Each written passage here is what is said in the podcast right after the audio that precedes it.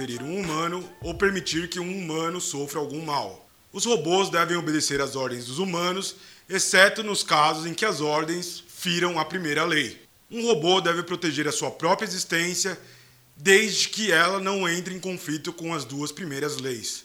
Essas são as três leis da robótica de Isaac Asimov, no famoso romance de ficção Eu Robô, escrito em 1950. 70 anos depois, essas leis ainda funcionam mais ou menos como um código de ética para programadores de todo o mundo. Mais do que nunca, os bots estão presentes em todos os segmentos da sociedade, em todas as atividades produtivas, do campo à cidade, mas principalmente na internet. Em 2016, segundo pesquisa da empresa californiana Imperva, 50% do tráfego de toda a internet era conduzido por bots. Nas redes sociais e aplicativos de mensageria, a presença de bots tem causado polêmica. A larga automação de perfis e contas tem sido apontada como um dos fenômenos propulsores da desinformação. Isso é, as máquinas estariam tendo grande responsabilidade na manipulação de discursos e da opinião pública, deixando regimes democráticos em xeque. O objeto, inclusive, é um dos alvos da tentativa de regulação no famigerado PL das fake news. No entanto, ainda que legítima a iniciativa, parece haver desconhecimento técnico dos legisladores e de parte da imprensa ou de outros atores que enveredam para essa linha de criminalização dos bots. A questão é que o tema vem sendo debatido de maneira maniqueísta, como o robô malvadão e o humano bonzinho. Porém, nem todo robô, nem todo bot serve única e exclusivamente para fins danosos, fraudulentos ou afins. Existem muitas iniciativas, inclusive, que servem para fiscalizar os gastos do poder público, que prevêem transparências ou mesmo que visam combater a desinformação. A tecnologia, lógico, não é neutra mas tampouco deve ser encarada de maneira simplista. Há um problema tecnopolítico por trás do debate sobre o uso de robôs. Algoritmos, linhas de programação, códigos, como você quiser chamar, são escritos por humanos, são forjados por humanos e, mais do que tudo, encomendados por outros humanos.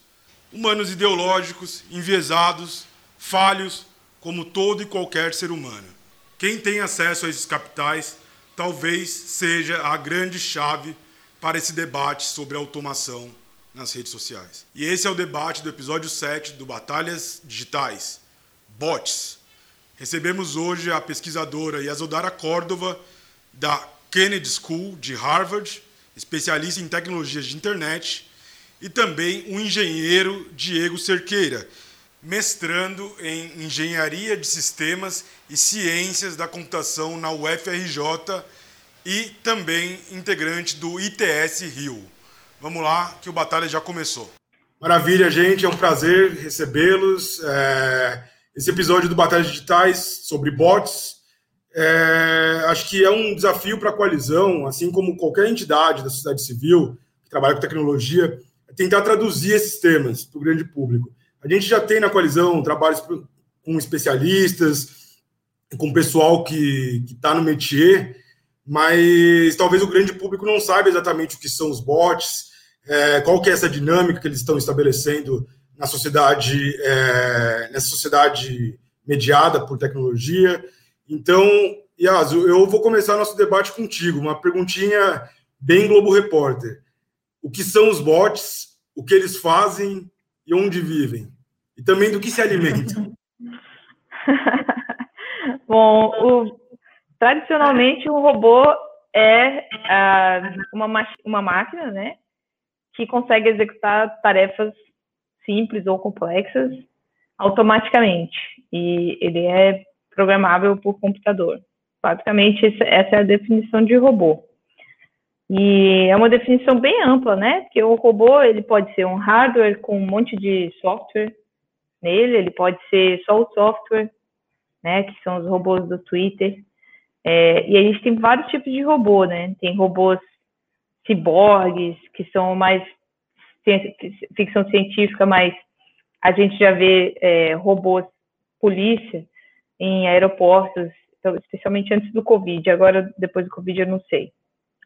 Mas Então, a gente tem os ciborgues, a gente tem essas entidades que são os robôs feitos só de software, né, só de código, que a gente chama de robô, mas na verdade são é, parte de plataformas de, de, de, construção de machine learning, né, de aprendizado de máquina.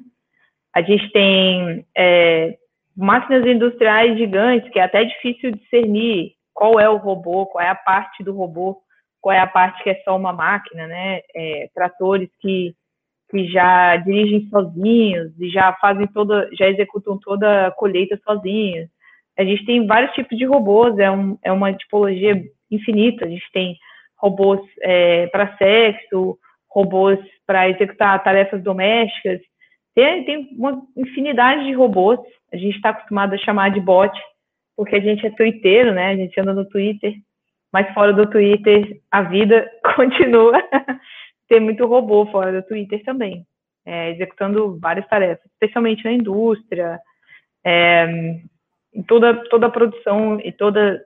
Onde tiver uma, um número muito grande de pessoas executando uma tarefa, vai ter um robô, vamos dizer assim. Legal. Diego, vamos levar essa conversa dos bots até para esse cenário das redes sociais, né? Que acho que o Twitter é uma das plataformas mais evidentes, mas, mas enfim, os, os bots estão para todo, estão, tem bots para todos os lados, né, Diego? Como você disse num texto publicado recentemente no blog do ITS Rio. Então, nesse contexto do, do uso da automação, quais são os principais problemas e desafios relacionados aos ataques coordenados e à viralização de conteúdo? Enio, é, eu acho que transbordando um pouquinho do que a Yasa falou, eu acho que a palavra-chave que conecta tudo isso, é, se eu pudesse resumir de alguma coisa, assim, para começar de um ponto, a gente está falando de automação, basicamente, né? O que a gente, o que os robôs servem ali é automação. E aí, quando a gente transborda para as redes sociais, quando eu digo que tem robô para todos os lados, é porque a gente tem que desmistificar o, justamente que os robôs estão ali. É, e eu acabei encontrando muito isso no texto que eu li da Yasu, né? Eu li o texto dela e falei assim, nossa, a a gente escreveu muita coisa em comum, apesar de não ter, enfim, combinado nada. Mas eu olhei o texto, eu li o texto e falei assim, nossa, a gente está no mesma linha de pensamento, que é, olha, o robô, ele está aqui, é, ele tem robô para todos os lados, porque o robô não é só um fenômeno de rede social, né? E acho que a Yasu colocou isso muito bem, né? Ele não é algo que está na nossa na sociedade inserido como uma coisa que só serve para promover automação no Twitter, né? Ou no Facebook, ou seja lá qual for a plataforma. E aí, transbordando quais são esses maiores problemas que eu imagino, ou que a gente vê compro sendo comprovado como uma verdade, é, pelas pesquisas que vão saindo na academia, que a galera que trabalha mais com análise de redes, é, que entende mais de comportamento social, mas agora é pro digital, é justamente a viralização de conteúdos e o outro comportamento que é a, a construção de, de ataques virtuais, né? Então, quando a gente fala de viralização de conteúdo, o que a gente quer dizer é que quando a gente fala de rede social, é, a gente sabe o que são os virais, né? Os virais são o sonho de todo mundo que cria conteúdo para a internet, né? O jornalista que cria o conteúdo para a internet, o videomaker, é, o twitteiro, que é o twitteiro mesmo, né? Que é o cara que passa o dia fazendo tweet. Então, o, o, o negócio da rede é você cair na boca do povo, né? Que é o famoso cair na boca do povo. Então, quando a gente pensa no, na atuação dos bots nesse contexto de, viraliza de viralização de conteúdo, é quando a gente transborda o comportamento que deveria ser é, orgânico, né, que as pessoas se interessarem por um tema porque ele é interessante para uma maior quantidade de pessoas, mas é, esse comportamento ele é, é, computadorizado, no sentido de que existem scripts, robôs, ou o que a gente quiser chamar ali, para construir é, formas que esse conteúdo seja espalhado para uma maior quantidade de pessoas em uma menor quantidade de tempo e assim causando essa inflamação que a gente sabe que as redes adoram, que os algoritmos bebem e por aí vai. Certo. É, pegando esse, essa ideia do, do debate em voga mais quente no Brasil em, tech é a respeito da, das fake news desinformação.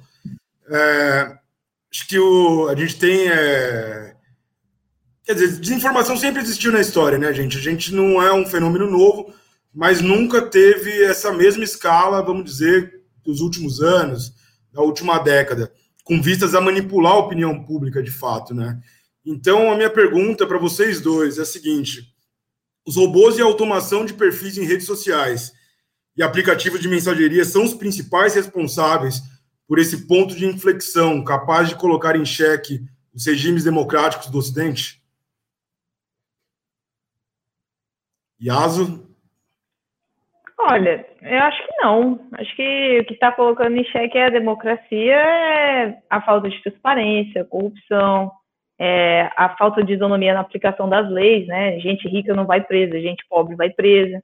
Um monte de bilionário consegue lavar dinheiro e quem é, quem é pobre tem que pagar não sei quantos, tem que passar por um banco para fazer é, determinadas, é, vamos dizer assim, aplicações, aplicações e enfim, é, que acaba com a democracia e injustiça, não é um bot em rede social, né?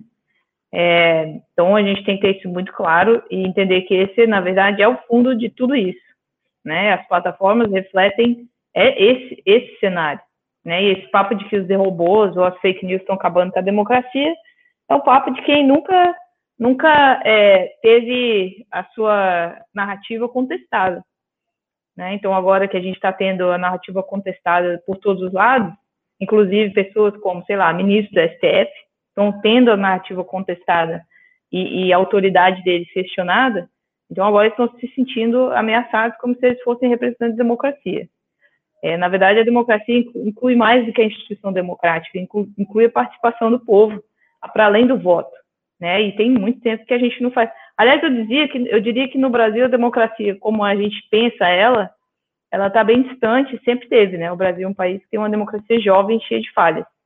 E a gente foi aí atingido pelas redes sociais, pela amplificação né, e a velocidade das redes sociais, de uma maneira que favoreceu um discurso que, é, de, uma, de, qualquer, de uma maneira que escancarou essas desigualdades, né, essas injustiças e essa falta de democracia que a gente já vivia no Brasil.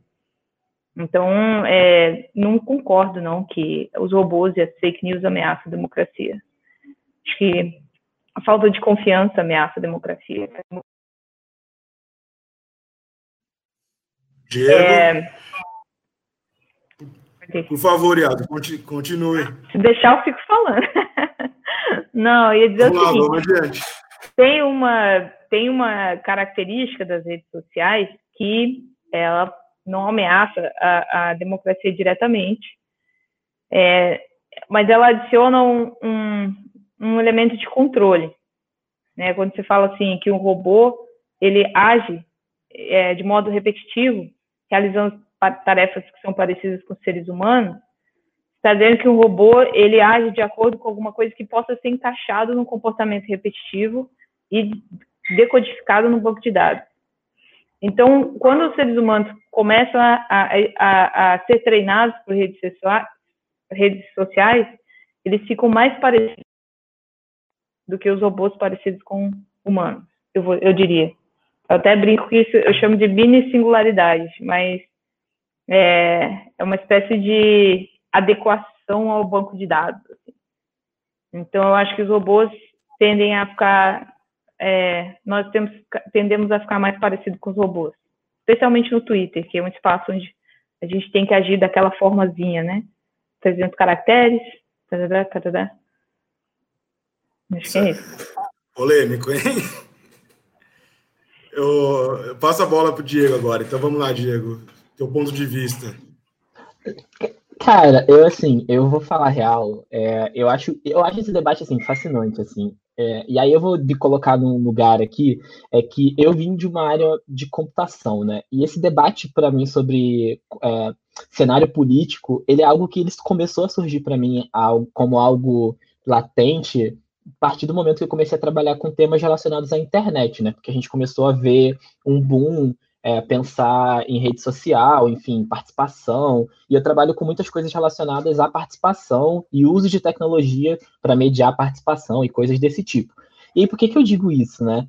É, porque eu vindo de uma área técnica, assim, não que isso seja alguma carteirada ou nada, mas é, me deixa um pouco feliz de pensar a rede social assim como um, uma reconstrução do que a gente tinha como espaço democrático de participação, né? Então acho que eu, começando dessa linha de, olha, a gente não existia uma forma de participar é, de como a gente conhece, é, como a gente conhece hoje, né? Como as redes sociais, enfim, Twitter, sites, YouTube, qualquer coisa, né? E acho que as redes sociais elas entram aí num, num lugar onde é, a gente remodela uma forma de participação, né? É, antes era um meio de comunicação que transmitia uma mensagem que, com uma ideologia uh, ou com uma visão de mundo, é, existia uma centralidade nessa comunicação é, e os grandes meios de comunicação. E eu também traz as redes sociais para esse contexto, é, o que a gente vê é uma modificação na forma como as pessoas se encaram, é, como elas podem participar, e dois, como elas podem receber e também produzir conteúdos, né?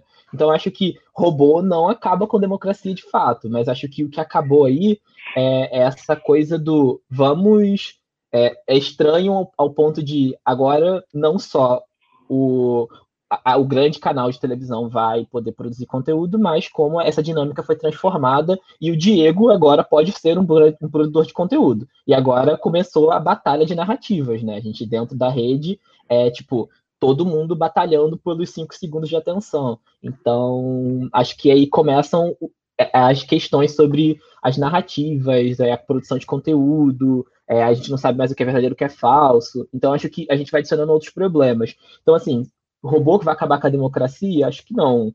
É, mas acho que ele é um, uma, uma. Acho que é alguma coisa que ajuda a transbordar esse pote aí, é, pensando nas atuações que grupos, é, enfim, ideológicos é, querem fazer de manipulação de rede ou manipulação de opinião pública. Aí sim a gente pode pensar que o robô é uma peça nesse, nessa arquitetura. Mas o robô sozinho eu não vejo como uma grande ameaça, mas em sim os seus usos, de fato, né? Então, assim, se a gente pensar robô para uso de automação, para manipulação de opinião pública através de rede social, é, é um elemento, assim. Então, a gente está dizendo que existe um debate, esse debate está sendo inflamado, ou esse debate está sendo monopolizado, ou ele está sendo criado, ou, enfim, ele está sendo, ele está atacando alguém, porque, enfim, é, uma opinião pública ali diverge, e aí você tem uma, um conjunto de coisas, robôs, bots, ciborgues, sejam lá quais forem, para fazer é, com que alguma mensagem, por exemplo, possa ser ecoada numa rede ou, enfim, espalhar uma notícia falsa, um boato contra alguém. Então, isso para mim fere os, alguns princípios democráticos de debate público. É, então, sim, nesse sentido, sim. Mas só o robô como robô, eu acho que não.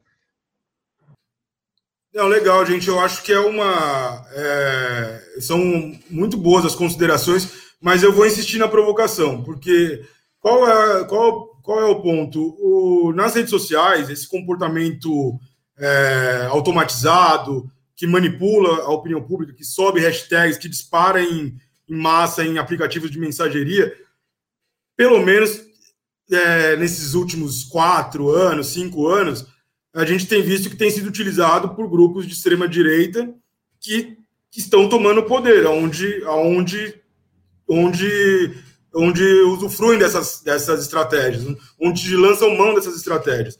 Foi nos Estados Unidos, na campanha do Trump, em 2016, é, a perpetuação do Orbán na Hungria, foi no Brasil, em, em 2018 que por sinal foi revelado pela, pela jornalista Patrícia Campos Melo, que acabou de lançar um livro, inclusive, chamado A Máquina do Ódio, que teve uma resenha muito boa agora na Folha de São Paulo, ainda não li o livro, mas fica como dica aí para nossa audiência. Então, qual, qual é a questão? É, esse grupo saiu na frente para se apropriar das plataformas, dessas narrativas.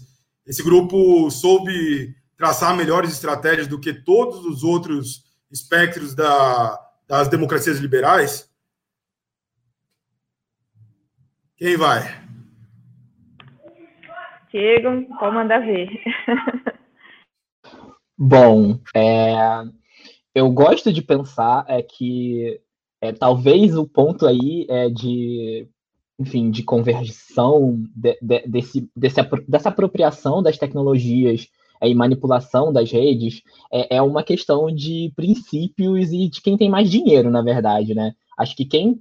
É, a, a, a, gente tem uma, uma questão de é, política mais ideológica, assim, pensando a extrema-direita, ela está apropriada porque são os caras que têm mais dinheiro, é os grandes empresários, multimilionários, enfim, quem tem mais a perder.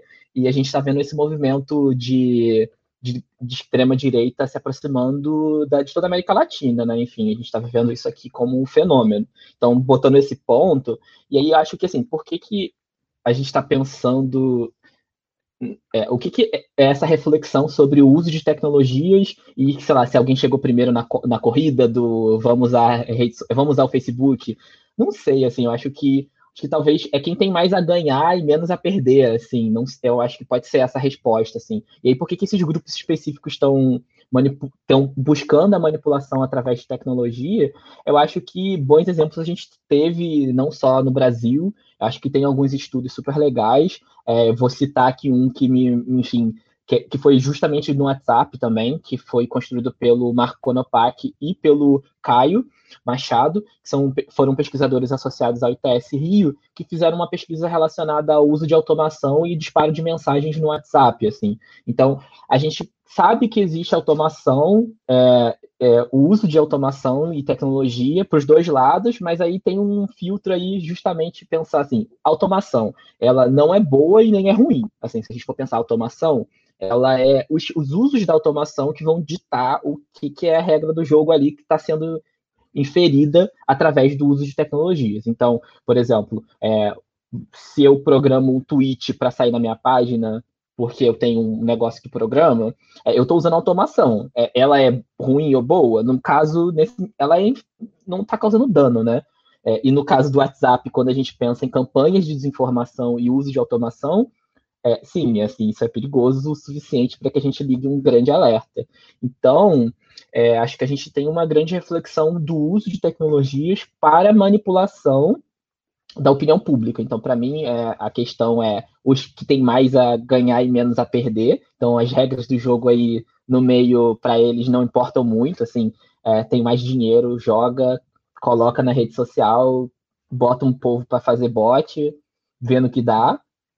E, e aí, enfim, a gente ganha, que no final das contas, um exemplo que eu gosto de falar é aquele do The Great Hack, né, que é a privacidade hackeada do Facebook, né, que é o filme que envolve o grande escândalo de vazamento de dados lá do Cambridge Analytica e tal. Eu sempre uso isso como um exemplo, né, porque nesse caso eles não estavam tentando convencer, eles estavam usando técnicas de dados inteligência artificial, eles usavam tudo. E aí o, objetivo deles era trabalhar, eles já sabiam que existia um espectro entre os que queriam votar e os que contra a saída e os que queriam permanecer. E aí o que, que eles fizeram? Eles queriam atacar quem estava no meio, né? Quem não sabia o que ia fazer. Então os caras utilizaram todas as técnicas possíveis para fazer predição, para encontrar os indecisos e bombardear os caras com notícias falsas, né? E para que eles pudessem ser convencidos a fazer o que você queria que eles que no caso eles queriam que fosse feito, né? Então acho que é bem nessa linha, assim. É, tirando é, é, essas colocações, eu acho que é muito é bem isso, assim. Se eu conseguir colocar em poucas palavras, assim, ou talvez algumas, porque eu sei que eu falei alguns minutos. Não, sem problemas. Yasu, você quer fazer uma reflexão para gente? Cara, eu vou, vou, acho que o Diego já falou bastante coisa, mas é, eu diria, é, vou, vou, confirmar aqui que, que é, tem um viés, né? Como ele falou, quem tem mais é, recursos e mais. Eu gosto muito de pensar pelo viés de gênero também, né? A gente está vendo que são é, quem, quem agora essa última eleição quem ganhou é um monte de sei lá homem despeitado, né? Tem raiva de feminista e tal. Então acho que assim é uma galera tinha, estava ali meio que no submundo e tem uma prática com, com o, o, a, social media que é muito proeminente, né? O, é, o Brasil é muito desigual, você vê, os meninos jogam videogame, as meninas vão ao shopping. Então, o menino que joga videogame fica no fórum, né? Fica ali no Reddit, não sei o que, no Reddit, não sei o que, conversando, papapá, joga videogame, vai no Twitch. As meninas fazendo a unha no salão, indo ao shopping. Então, a gente tem já essa disparidade que vem né, do, do, do é, é, é, um pouco dessa cultura do patriarcado que é tão exacerbada no Brasil, né? Essa coisa é, é, de gênero. Segundo, a gente tem a coisa do, do extrato social, né? Que as pessoas que têm o poder para ficar jogando videogame a tarde toda também têm grana para gastar com é, é, social media, tem acesso a determinados fóruns, tem toda uma questão que faz muita diferença. Agora, vou aqui citar o grande meme da grande Dilma. É, eu não acho que quem ganhar ou quem perder, nem quem ganhar nem quem perder, vai ganhar ou perder, né? Vai todo mundo perder. é, por que, que eu estou falando isso? A gente teve um episódio recente aqui de redes sociais é, onde o Trump foi trollado, né? Que ele foi fazer uma, uma, uma dessas reuniões de campanha e ele foi sumariamente trollado por jovens do TikTok, que fizeram uso da plataforma, dos recursos da plataforma, né, a hashtag, a, o, o TikTok é muito fácil de viralizar porque ele é curtinho, né, e os recursos para você se automatizar, para você repetir um comportamento de maneira robótica, eles são muito simples de serem usados, né? Você clica um botão, você já imitou alguém. Tudo que você precisa fazer é agir de modo a imitar alguém, que é um comportamento robótico, por mais incrível que pareça. Esse comportamento robótico é o que nos transforma numa grande massa de abelhas online. E esses adolescentes conseguiram trollar o evento do Trump, né? Então, é, a questão do Brasil, e aí, por, por, eu trabalhei em campanha é, é, política lá nos idos de 2000, sei lá quando, e assim, já existia uma, um princípio da automação quando a gente usava o Orkut, né? O Orkut, ah, Deixa eu usar seu perfil para postar a propaganda da minha loja. Já existia isso no Orkut. Ah, vou botar um, uma carinha aqui no seu mural e aí a sequência dos emojis, não sei o que, já dava para auto automatizar alguma coisa fazendo scraping, por exemplo. Tudo era muito rudimentar, mas dava. Depois veio o Facebook e a coisa aprimorou para caramba. Por quê? Porque o Facebook é mais complexo e dá mais essas ferramentas para a gente se automatizar, para a gente se coordenar. Então, esse recurso da coordenação, junto com a, a, a intensidade do, do, compartilhamento, né, o quanto você contamina uma, uma colmeia, vamos dizer assim, ele é um recurso que vai estar sempre em disputa, enquanto a gente estiver em mecanismos digitais. Não tem como limitar e ele vai estar sempre em disputa. Isso é inevitável, isso vai estar sempre em disputa. O que a gente pode fazer é equalizar o acesso das pessoas às ferramentas, né? Um pouco o uso do WhatsApp é um pouco disso. Houve a distorção na, nas eleições da, do encaminhamento por mensagens, mas nem por isso a ferramenta deixou de existir, né? O WhatsApp continua vendendo a, a business, a, WhatsApp Business, que faz exatamente isso, né? Automatiza a mensagem. Porque o, o digital faz isso. O digital coloca a gente para se coordenar digitalmente. Entendeu? Então, essa ferramenta vai estar sempre em disputa, é, é, a ferramenta de coordenação. Sempre vai ter alguém disputando quem ganha mais, até a hora que a gente comece a utilizar redes centralizadas que são muito diferentes umas da outra, é, é, que não coordenam, que não interoperam com tanta eficiência. Isso, infelizmente, é uma consequência da natureza, da do tipo de tecnologia que a gente está usando. Inclusive, os metadados, a semântica por trás de toda a, a construção da web, ela é toda igual para todo mundo. Então, a gente vai tender cada vez mais a pasteurizar, ficar cada vez mais coordenado e parecido. Então, vai rolar sempre. Isso. É, é, vai estar sempre em disputa. Não adianta fazer lei, não adianta fazer, sei lá, polícia repreender. Não adianta. Tem que, tem que dar uma, uma equalizada no acesso. Não tem muita saída. É, é, legal que você fala da lei, eu até dei risada aqui, porque eu tô. Faz uns três meses que eu estou imerso com a coalizão na, no PL das fake news, e é óbvio que eu não ia deixar de, de abordar sobre esse PL das fake news com vocês, né? Então, gente, é o seguinte: o que diz sobre robôs, de maneira mais enfática nesse PL das fake news, é que para plataformas com mais de 2 milhões de usuários, esses robôs eles, é, eles terão eles serão proibidos se não forem identificados, ou seja, terão que ser identificados, e é, também serão proibidos contas chamadas inautênticas, segundo o texto, né? Seriam aquelas contas com o objetivo de simular a identidade de terceiros para enganar o público. Nesse segundo aspecto, é uma série de subjetividade, né? É, então, eu queria a avaliação de vocês, assim, primeiro, como vocês enxergam essas restrições? Elas são positivas, são negativas, são uma, uma forma de tentar conter esse fenômeno da desinformação? Vamos lá, Diego, começa contigo.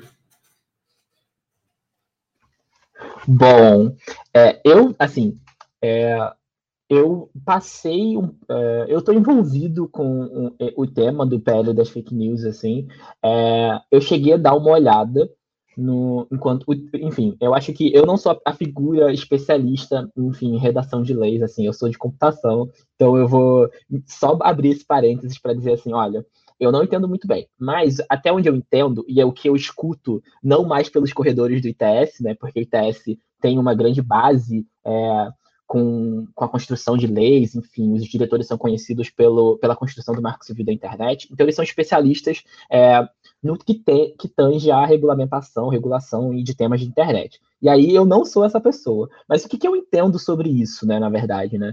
É, o ITS publicou algumas coisas relacionadas a esse projeto, e eu, como uma pessoa que faz parte da casa, eu estou sempre atento a entender o que está se passando, né? Porque eu acho que existe uma grande é, um, uma, uma linha ali de tema que eu preciso estar super atento, que é a regulamentação de tecnologias, enfim, redes sociais, que são coisas que me interessam como um pesquisador, barra profissional, barra é, sociedade civil, assim. E aí o que me chama a atenção, é, quando eu dei uma olhada dentro do que era o projeto, como ele está hoje, são dois aspectos, assim, principais, né? Eu acho que o, o projeto ele está sendo razoavelmente genérico em, algumas, em alguns pontos, assim. Isso é muito difícil, assim, de é, pensar em como ele está sendo redigido para uma coisa que é extremamente complexa, assim, de se fazer.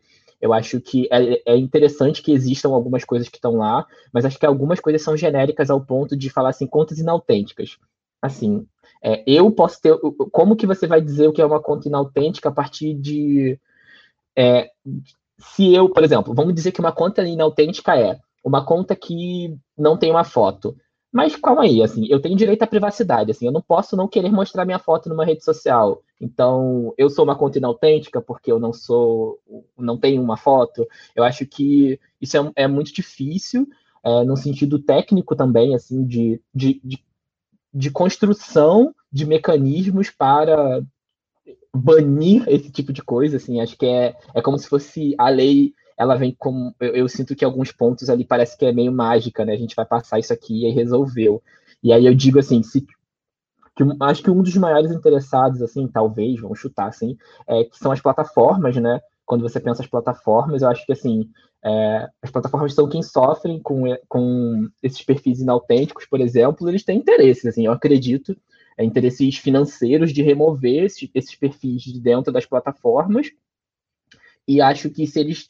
É, e aí tem, existe uma grande dificuldade de remover pessoas, robôs, perfis inautênticos, porque gente, eles estão todos misturados, assim. É, a rede social, supostamente, ela é feita para pessoas socializarem, né? Eu socializar, seguir a Yasu no Twitter, né? Mas, assim, quem segue a Yasu é bot. E aí, o que, que eu é bot, não é bot, assim, acho que isso é muito complexo.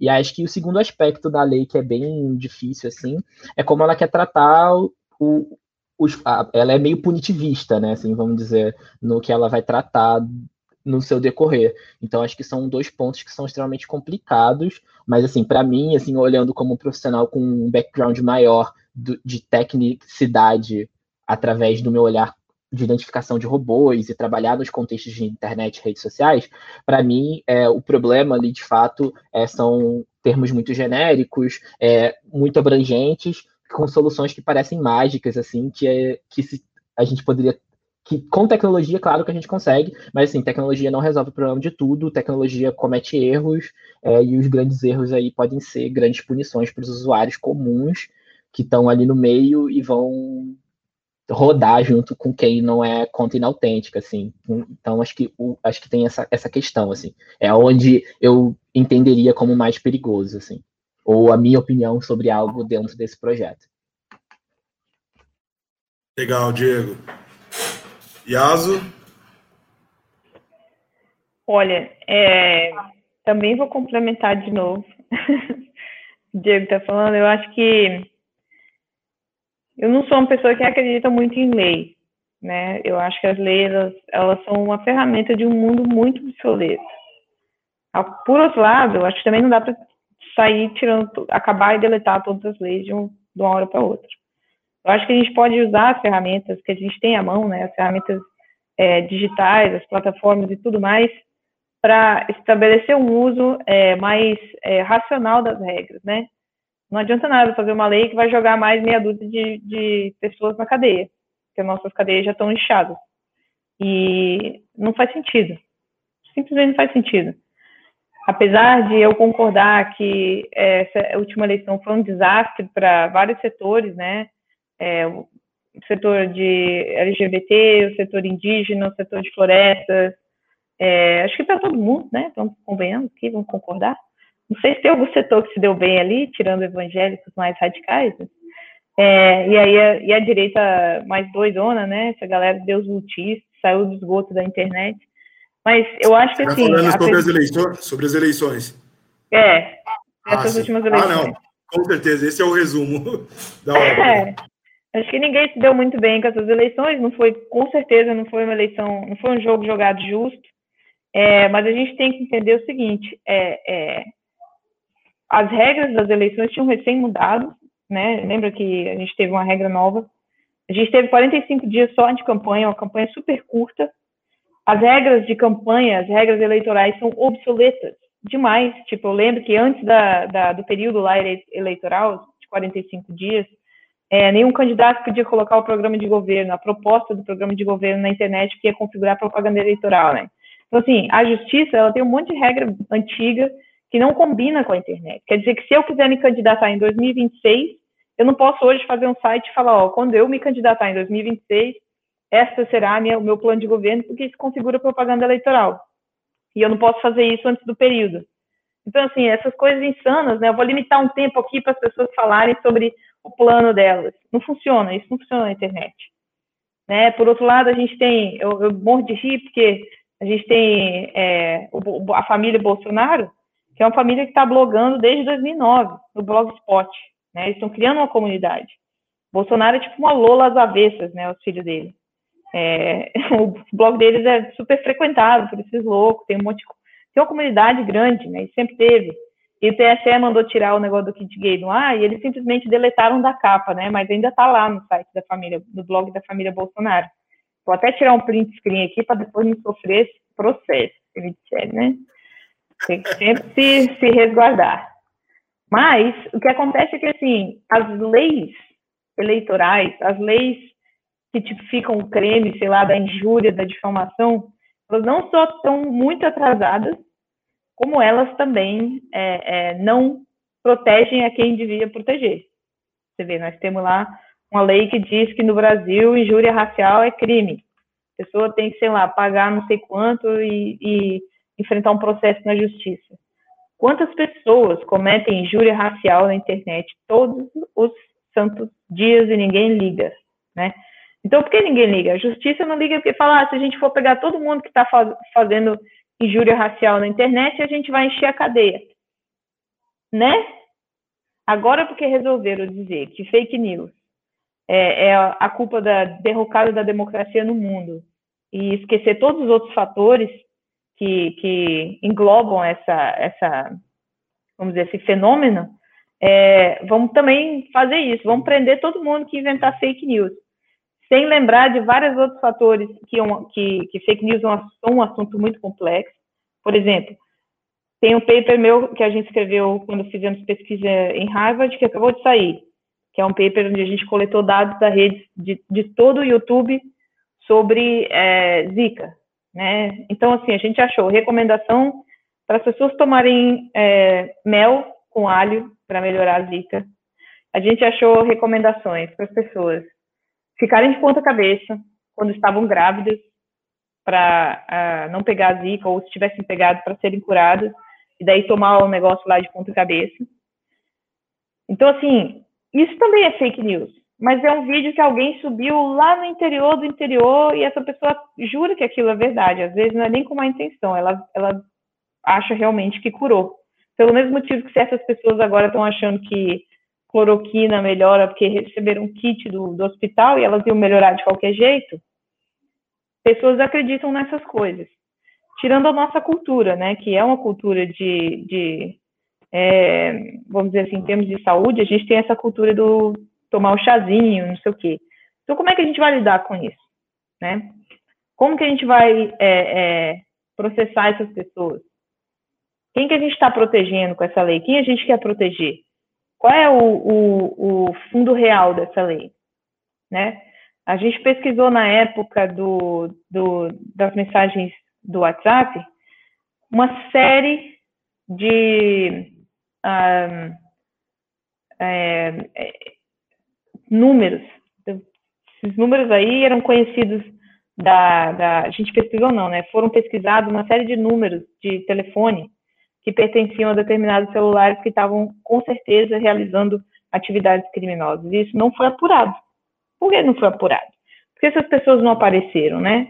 Ah, não, na verdade, meu tio roubou meu celular, né? Desculpa. Então, por que, que você não foi falar sobre isso? Por que, que a Polícia Federal não investigou isso?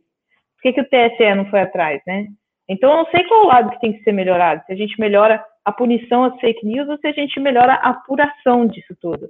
A gente melhora o esclarecimento das histórias, né? O que, que aconteceu de verdade? Quem se reuniu? Quem são essas pessoas?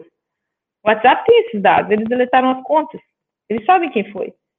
Pelo menos eles podem fornecer um relatório enorme para a Polícia Federal. E a polícia não faz mais nada, né? Eles fazem, eles existem para isso, para investigar criminosos. Eles não, não fazem determinadas, determinados casos, não, não existe ação. Então, a gente tem que pensar em melhor, em, em maneiras de criar soluções legislativas para isso, talvez. Mas eu não sei se a gente está criando no lugar certo, né? Até porque, pelo que eu vi da lei, ela fala também de fact-checking, né? E, e, é uma coisa ainda muito nova. Eu não sei se a gente está criando, tipo, um jornalismo novo. A gente está re recriando o jornalismo. Né? Oh, que fact-checking. Oh, mas não é o trabalho do jornalismo? Né? O que aconteceu que o jornalismo parou de fazer fact-checking? Quem ainda está fazendo fact-checking? É, então, a gente tem que se perguntar essas coisas, né? Onde que desandou o negócio? Eu acho que a lei não, não cobra, não responde essas perguntas. Mas, Iasa, tem um ponto de convergência na lei que vai de encontro ao seu texto. É, precisamos de um cadastro nacional de robôs. É sério. Esse texto que você publicou no Medium há, há dois meses, quase, né, no dia 2 de junho, é, não é bem, não é bem, não é totalmente convergente, mas a, a lei diz que é, proíbe robôs não identificados em plataformas com mais de 2 milhões de, de seguidores. É positivo, então, essa ideia? E você pode explicar mais ou menos o teu conceito para esse cadastro então, nacional de robôs? Essa parte eu gosto. essa parte eu gosto. É, por que eu gosto dessa parte? Porque eu acho que, quando, como a gente está ficando cada vez mais parecido com os robôs, fica às vezes difícil de você saber se você está falando com um robô ou uma pessoa. Isso não serve, às vezes, só para o Twitter, isso serve também para telefone. Às vezes você recebe uma ligação telefônica e, e às vezes você recebe um texto, um SMS.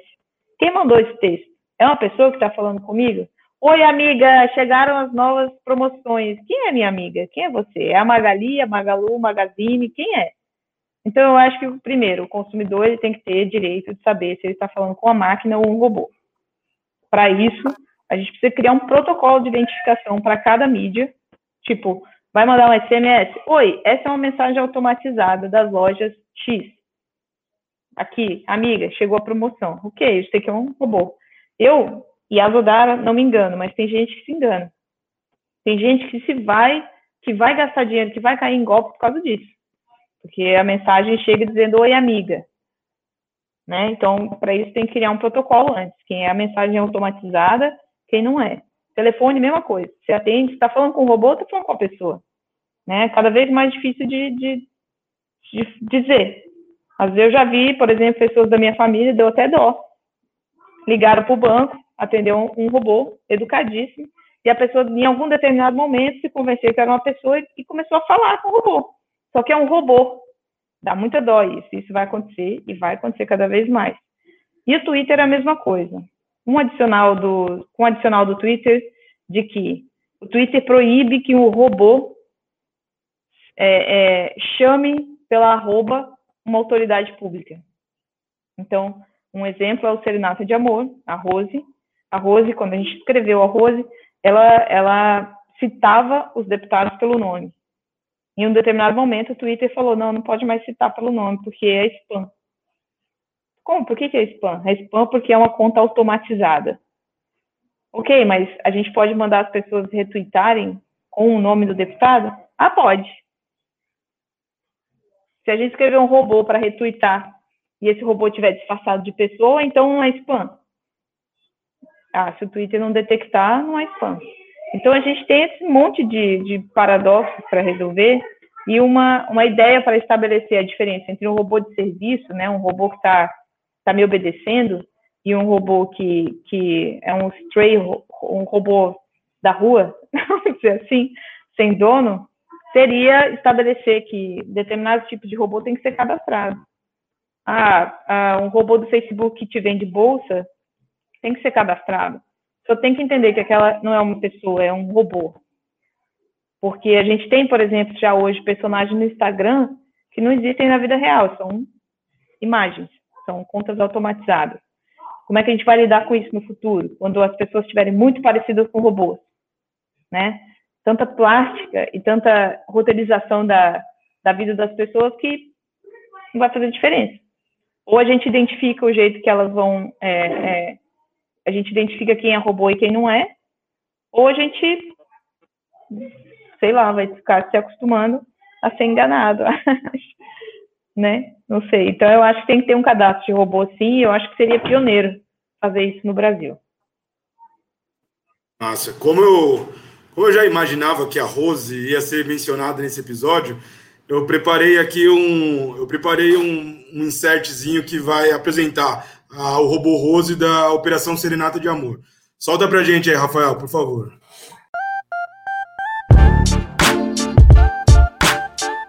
Olá, amigas e amigos, ouvintes do Batalhas Digitais, podcast aí da Coalizão Direitos na Rede, super iniciativa aí de várias entidades e me sinto muito honrado aí de participar hoje, em especial agradecendo o Enio aí que, que me fez o contato. Muito bem, me chamo Mário Sérgio, eu atualmente sou gerente de, um, de uma frente da Open Knowledge Brasil, Open Knowledge Brasil, Rede pelo Conhecimento Livre, é uma ONG sem fins lucrativos brasileiras, aí com foco em transparência no governo, combate à corrupção, né?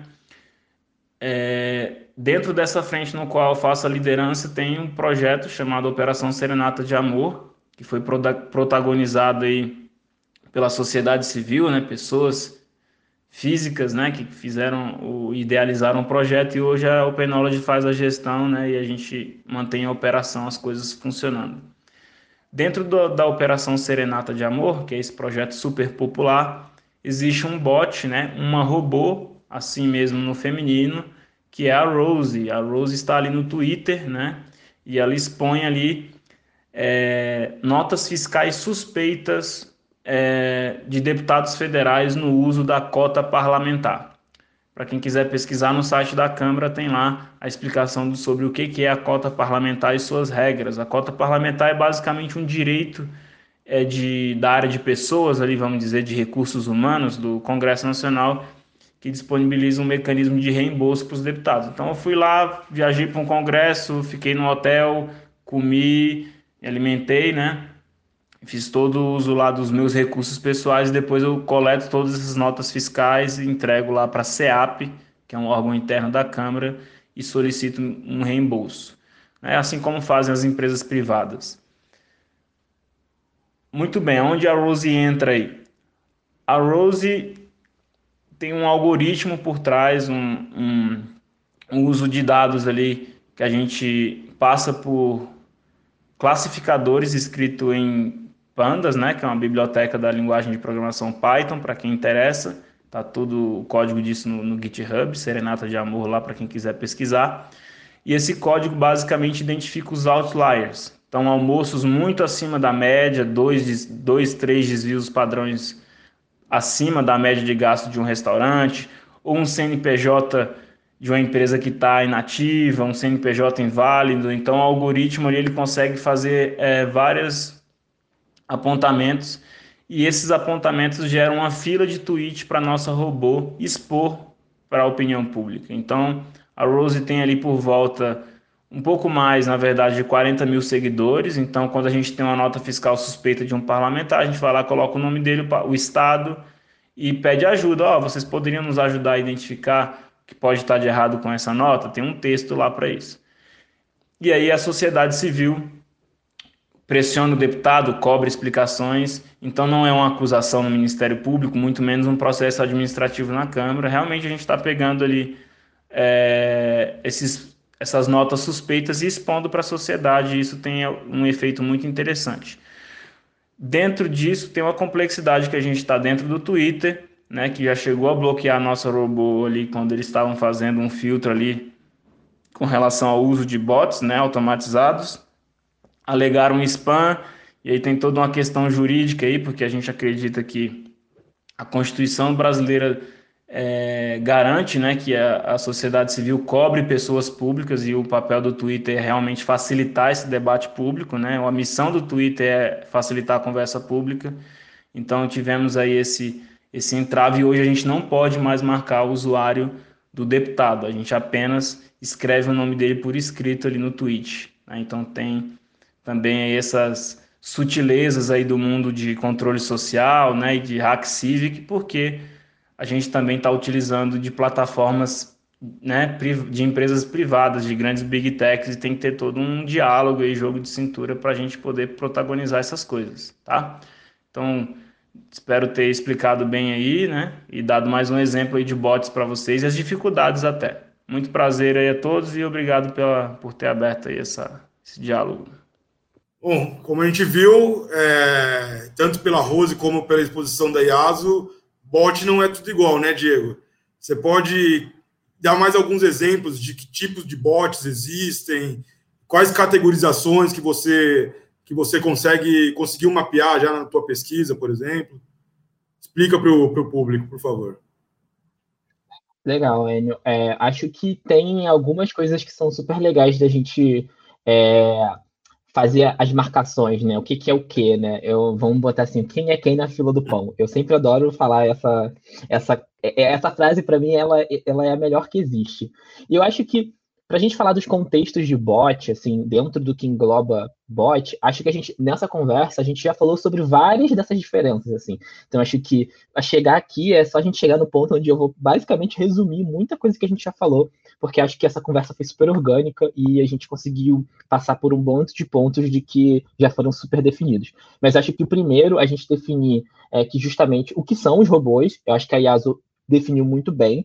Para mim, eu, eu dou uma, eu sempre uma explicação do que, que é robô para mim. É, no caso, como eu trabalho com rede social, o robô é um programa de computador, assim. Eu sempre falo, ó, robô para você que está falando de rede social é um programa de computador que alguém sentou e escreveu e ponto. É, e ele tem uma função. E aí, o que, que é essa função? Essa função normalmente está associada a automatizar uma tarefa. E aí, se a gente pensar em robôs que sejam para quais contextos forem, sejam os robôs, como a Yasu falou, ah, o robô para uma fábrica, um robô para uma indústria têxtil, seja lá qual for, é, são outros tipos de robôs. Mas aqui a gente sempre vai ter o que é um elemento muito importante, que é a automação. Então, a automação está ligando esses robôs como essa cola que faz com que a gente consiga de fato diferenciar o que é robô, é, assim, no sentido de por que, que a gente cria um robô e por que, que não é um humano que está fazendo isso. Então a gente já parte para a terceira coisa, que é automação. Por que, que se usa automação? Né? E aí eu sempre vou falar que é a gente cria automação porque a gente fica entediado, né? Justamente, assim, é, é ou porque a gente quer dar escala para alguma coisa. E eu falo assim, olha, gente, olha, é porque eu fico entediado, não vou querer repetir mil vezes uma, uma atividade e na, sei lá, na vigésima vez eu já vou estar assim, pelo amor de Deus, por que, que eu estou fazendo isso? É, e robô não tem isso, não. Então ele vai fazer a mesma atividade por dias, horas. É, E, e tem robô, e é aquele, aquela coisa que eu falei assim, tem robô para todo lado, né? Que a gente está falando que tem robô para todo lado é por conta disso, assim, olha, se a gente pensar que tem robô para todo lado, tem um robô que opera a bolsa de valores, por exemplo, lá. Não é uma pessoa que fica lá 24 horas por dia olhando se o negócio está caindo, se o negócio está subindo, se está fechando. Não, tem robô para isso. E ao mesmo tempo que tem robô que fica catando like no Instagram, né? Então. Diego, mas é exatamente aí que eu queria chegar com você, cara, porque é, nesse tipo de categorização de robôs, é, não apenas desse conceito mais amplo, que a gente já uhum. debateu mesmo. Mas assim, eu, eu, lembro que no seu texto você cita os trollbots, né? Que é um, Legal. um termo, enfim, ligado com trollagem e tal. Uhum. É, o exemplo que a gente viu agora da Rose, que é tipo um bot mais ligado a uma, a uma parada de, de cidadania, né? De exercício uhum. de cidadania. Então é esse tipo de categoria, assim. Não sei, se você puder apresentar um, um glossário para geral ouvir. Legal. É, eu acho que nesse sentido, é, é, a gente classifica, assim, é, dentro desses estudos de robôs, é, o que é super legal da gente entender é que, óbvio, é, passando do ponto em que a gente tem automação como algo em comum, a gente vai falar dos tipos e aplicações desses robôs, né? Então, caminhando numa construção de pensamento, a gente vai falar assim, olha, a gente tem automação, e aí por que, que a gente usa o robô porque a gente quer fazer coisas em maior escala. E aí agora a gente vai diferenciar os robôs principalmente no seu uso, assim. Então, quando a gente fala dos robôs para rede social, que a gente está nesse contexto de internet, a gente está pensando é, o que vai diferenciar ele, o que, que diferencia um robô do outro é justamente o uso e o que, que ele está fazendo e por que, que ele foi feito, né? E aí essa, essas categorias que existem, assim, você citou, por exemplo, os Trobots. Os Trobots, eles são é, uma dessas categorias de robôs que, dentro desse campo de atuação do porquê que eles são criados, é, por exemplo, se a gente falou ali que a gente tem robô que, por exemplo, é usado para espalhar hashtags, por exemplo, a gente está falando que é um robô que usa é, automação para espalhar um tipo de discurso, né? espalhar mensagens, ecoar mensagens. E quando a gente pensa num robô que é troll, por exemplo, isso está ligado com uma finalidade que é o o trollar, né? Assim, a gente fala de trollbots no sentido de que quando a gente fala de bots e o uso deles, nesse sentido é ele quer xingar uma pessoa, ele vai estar tá ali comentando spam, ele vai estar tá fazendo tudo para dificultar um, um, debate, ele vai estar tá jogando palavras aleatórias, ele vai jogar uma imagem. É, então, quando a gente fala de trollbot nesse sentido, é, é o, o clássico usar o comportamento que a gente conhece de internetês, né, que é o tal do troll, o, o, o, o trollar da internet, mas aí quando a gente usa automação para fazer algum tipo dessa, é, algumas dessas atividades, e aí o que a gente quer é dar escala para isso. E aí, enfim, e aí o, o uso é justamente o que vai diferir. E aí, se a gente puder adicionar alguma outra camada aí, aí justamente a gente vai chegar nos robôs que são esses robôs assumidos, né? Que a gente tem os robôs que são robôs que a gente sabe que são robôs, e os robôs que estão tentando ali se passar no meio da galera que não necessariamente são identificados e eles não querem ser identificados, né? Que são os robôs que atuam como perfis que podem ser considerados ciborgues ou não ciborgues, assim, mais ou menos híbridos, né? Mas normalmente essa é outra categoria. E aí na categoria dos assumidos a gente vai ter a Rose, a gente vai ter a Mona, a gente vai ter a Beta feminista, é vários robôs que estão atuando aí nas redes para fazer os fins cívicos, né? A gente fala assim, olha, ela é um robô, ela, ela tem um objetivo claro que é te informar sobre as pautas feministas. Essa é a beta. Então, você não. A, beta tem, ela vai pegar e vai fazer uso de automação para te informar. Aí, Mona, ela tem também o intuito de pautas LGBTs. Então, ela vai monitorar, ela vai fazer tudo que, enquanto eu estou dormindo, é, a gente vai usar o robô para fazer alguma coisa. E esse robô está lá trabalhando, e eu sei que ele é um robô, e ele vai me entregar um conteúdo quando eu for lá e mandar uma mensagem para ele no Telegram, por, por exemplo. Então, acho que colocando aí, a gente separa quem é quem na fila do pão, assim literalmente. Legal. Yasu, quer complementar com exemplos de boas práticas? E por curiosidade, você participou então da construção da, da Rose? É isso? Cara, é, em algum determinado momento, quando estava tudo pronto já, eles tinham feito já a campanha do crowdfunding, eu é, entrei como advisor, né? Porque eu tinha experiência com Open Data e tal. E depois eu virei CEO do, da, do Serenata, mas antes eu era uma observadora, vamos dizer assim. Legal. É, mas assim, você tem algum outro exemplo assim que você vê aí mesmo nos Estados Unidos que Cara, tem, é, tem, tem, vários bots cívicos, né? Eles todos têm problema com o Twitter, são problemas muito parecidos. Tem os bots da Wikipedia, por exemplo. É, um, um, a Wikipedia, por exemplo, é um, é um ecossistema que eu gosto bastante.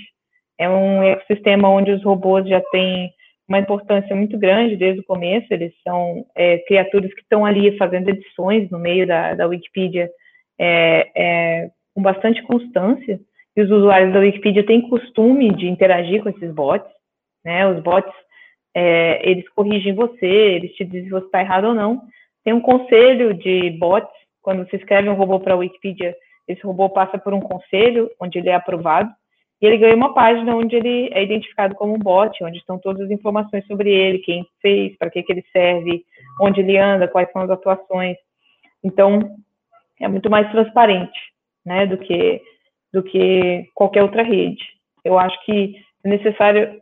Eu não entendo por que o Facebook ainda não tem, o, o Twitter ainda não tem um diretório de bots, né? É uma, é uma boa prática eu acho, para redes sociais, até porque eles sabem que a estrutura deles vai levar a algum ponto a, as pessoas a ficarem muito parecidas com bots, então a gente vai precisar diferenciar.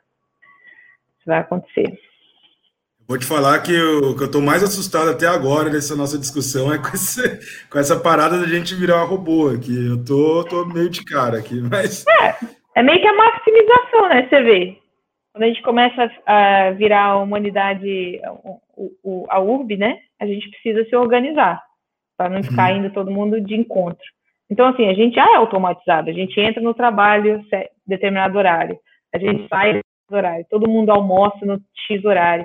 Então, assim, a humanidade vai se organizando, né? E a gente tem que tomar muito cuidado para a gente não ficar muito, muito é, maluco com eficiência e esquecer das coisas que são extraordinárias, né? Até porque é, um, um, pouco da natureza do ser humano é que ele consegue sair do, do, do extremamente organizado, né? E consegue ser extraordinário. Mas se a gente começa. Né? É, padrões. É, então, exato.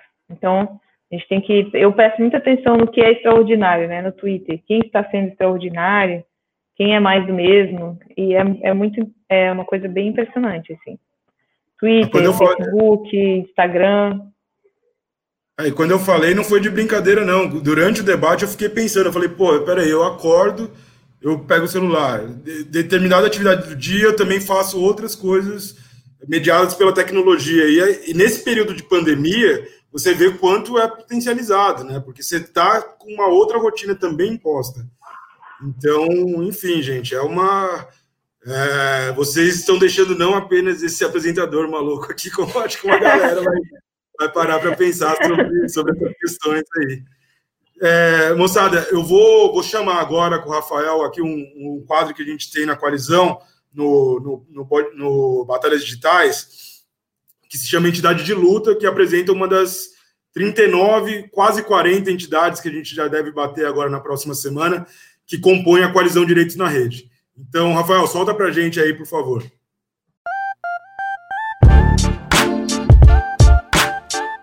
Olá, ouvintes de Batalhas Digitais, aqui é o Geraldo e eu tô aqui para falar um pouquinho sobre a gente, sobre a Casa Hacker. É, a Casa Hacker é uma organização sem fins lucrativos de base periférica, a gente está na periferia de Campinas e mais especificamente a gente está ali na região do Parque Itajaí, onde a gente nasceu, né? A gente nasceu dentro de uma casa de cultura ali em 2018 e foi um momento que eu, junto com outros colaboradores, junto com outras pessoas de todo esse coletivo, ficaram bastante incomodados com todo o contexto que o país estava passando, com as fake news, é, nas redes sociais em especial, e a gente viu nossa comunidade ser muito afetada por isso, né? As fake news a gente sabe que ela tem um poder muito grande de manipular a opinião pública. Então, é, a gente nasceu com toda essa premissa de trabalhar com emancipação tecnológica, educação midiática e direitos digitais como um todo. É, ali em 2019, a gente começou então a desenvolver espaços, então a gente criou espaços tecnológicos como Fab Labs, é, laboratórios mesmo de informática.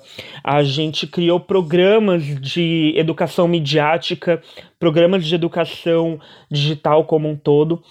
E a gente, inclusive, criou uma série de metodologias e também promoveu algumas exposições junto com parceiros sobre privacidade, segurança e dados, né? Então a gente nasceu ali em 2018 e hoje a gente está querendo participar um pouco mais de todo esse debate político é, sobre os direitos digitais.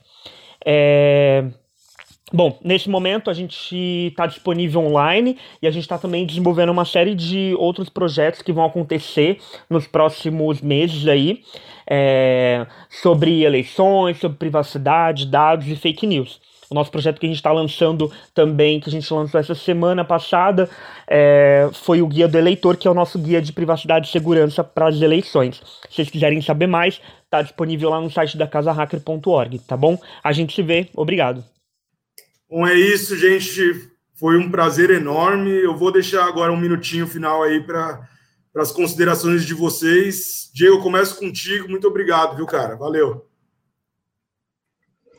Nossa, é, eu vou falar aqui que eu tô assim razoavelmente bem encucado também com várias coisas que a Yasu falou, então eu fiquei pensando assim, essa coisa do tô virando robô, gente, isso é muito louco, né? Acho que é uma reflexão assim diária é, e aí, acho que só um comentário sobre isso, que eu acho que eu, eu sempre trago, é que a gente.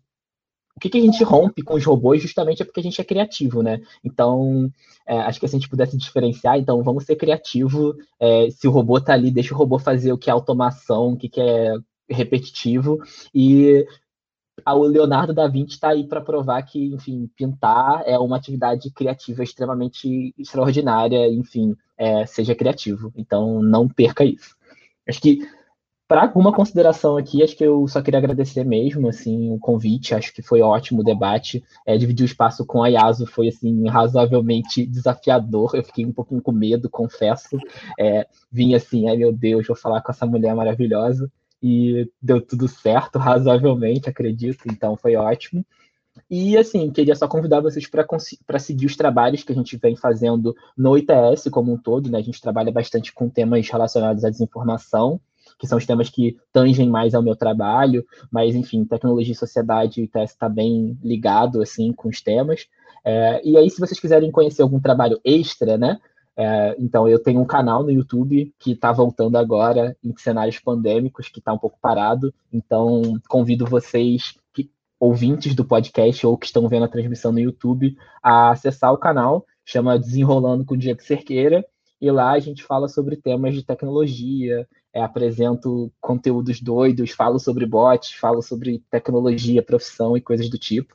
Então, fiquem bem, sejam bem-vindos. E sobre bots, tem o pegabot.com.br, que é um projeto que a gente trabalha no ITS, que é super legal e tem a ver, então, que não é um caçador de bots, só, né? A gente está tentando construir uma narrativa sobre é, identificação de bots e discutir sobre bots na internet. Então, é uma ferramenta de media literacy, né? Educação midiática, e que é um caminho aí para a gente construir uma sociedade mediada por tecnologia, onde as pessoas consigam, de fato, lidar com as tecnologias e não sofrerem golpe de bot, por exemplo, né, para que elas possam ter autonomia. Então, acho que a palavra-chave aqui é autonomia dos meios digitais, para que as pessoas possam, de fato, é, saber com o que, que elas estão lidando. E aí, enfim, uma melhor sociedade baseada, mediada por tecnologia. E é isso, gente. Só agradeço. Obrigado. Legal, Diego. Valeu, valeu mesmo. Yasu, é contigo. Obrigado por participar. Presença especial aí que a gente tem orgulho de, de ter com, conosco. Imagina. Imagina, eu só falo bobagem. Ótimas bobagens. ah, obrigado pelos. Obrigada pelos elogios. É, eu não tenho muita barulho. Eu não tenho muita coisa para mostrar. É, ah, ultimamente eu estou meio que é, dando um, uma parada para repensar minha carreira também. Então eu voltei, estou fazendo um mestrado na Kennedy School e aí tá, minha vida está de ponta cabeça, até o site. A única coisa que é organizada é o Twitter, porque dá para esconder a bagunça. E é o recado que eu deixo é assim, a gente precisa valorizar um pouco o caos, né? A bagunça, né? De alguma, de alguma forma. Então, é como, como eu, eu quando eu estava pensando, quando eu pensei é, e pesquisei o blockchain, por exemplo, eu pensei no, no que a gente tem que é mais privado, né? Então, acho que a gente tem que guardar o que é mais privado para a gente, como ser humano. Sei lá, você canta no banheiro, sabe? Sem o Spotify, sabe? Sem o karaokê, o aplicativo de karaokê, você canta espontaneamente no banheiro. O que, que você faz que é espontâneo, que você pode, você consegue preservar, né? Num, num cantinho onde ele não vai ser transformado em um, um asset, né? Digital. Então, acho que essas coisas a gente tem que começar a pensar e a gente tem que começar a preservar um pedacinho da humanidade é, para que a gente continue criativo, como o Diego falou, que a gente continue imprevisível, né? E abrir espaço para extraordinário. Acho que é isso. Maravilha. Ótimas considerações finais de vocês dois. Eu só tenho a agradecer mesmo, gente. E é isso. Esse foi o Batalha Digitais, episódio 7, sobre bots. E a gente volta em breve. Valeu, obrigado. Hein? Valeu, gente. Valeu.